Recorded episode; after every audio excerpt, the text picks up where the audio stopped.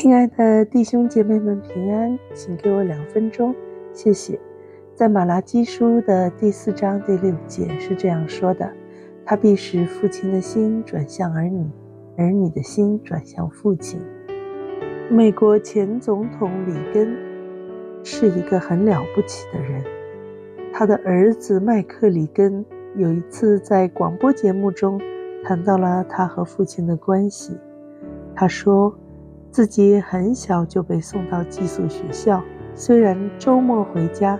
但因为父母都很忙碌，没有多少时间和他相聚，所以在成长过程中，他一直觉得缺少了父母的关爱，并且因此感到很自卑。成年以后，虽然他对身为总统的父亲充满了敬佩，也看见父亲被许多人爱戴，也常听到父亲表达对国家和人民的热爱。有一件事却让他感到很遗憾，就是他不记得父亲曾对他说过“我爱你”。对于自己不平衡的心理，麦克常常暗自责怪父亲，认为他没有尽到父亲的责任。后来，在里根总统患了帕金森症之后，有一天，麦克忽然被神提醒，心中浮现了一个意念：“你什么时候向父亲说过‘我爱你’呢？”于是，麦克反省了一下，竟然真的没有。他下定决心，下一回见到父亲，一定要像他这样说。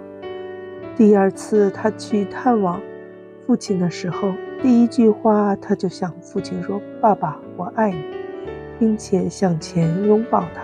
没想到，父亲竟然回答说：“我也爱你。”过去几十年父子之间的距离，在一个拥抱当中完全消除了。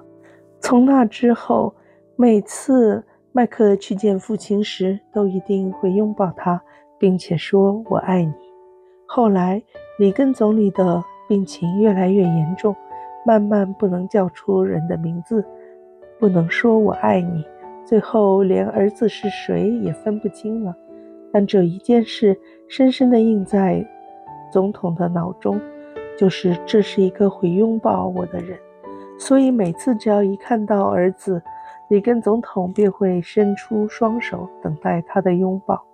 有一天，麦克走出父亲家门口的时候，他的太太提醒说：“麦克，你忘了一件事儿。”他说：“什么？”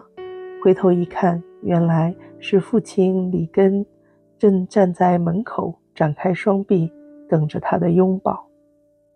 拥抱是最珍贵的礼物。拥抱不是东方人之间的礼仪习惯，也不是欧美的必然动作，但人与人之间只要能够真诚的拥抱，就足以表达彼此的心意了。让我们一起来祷告。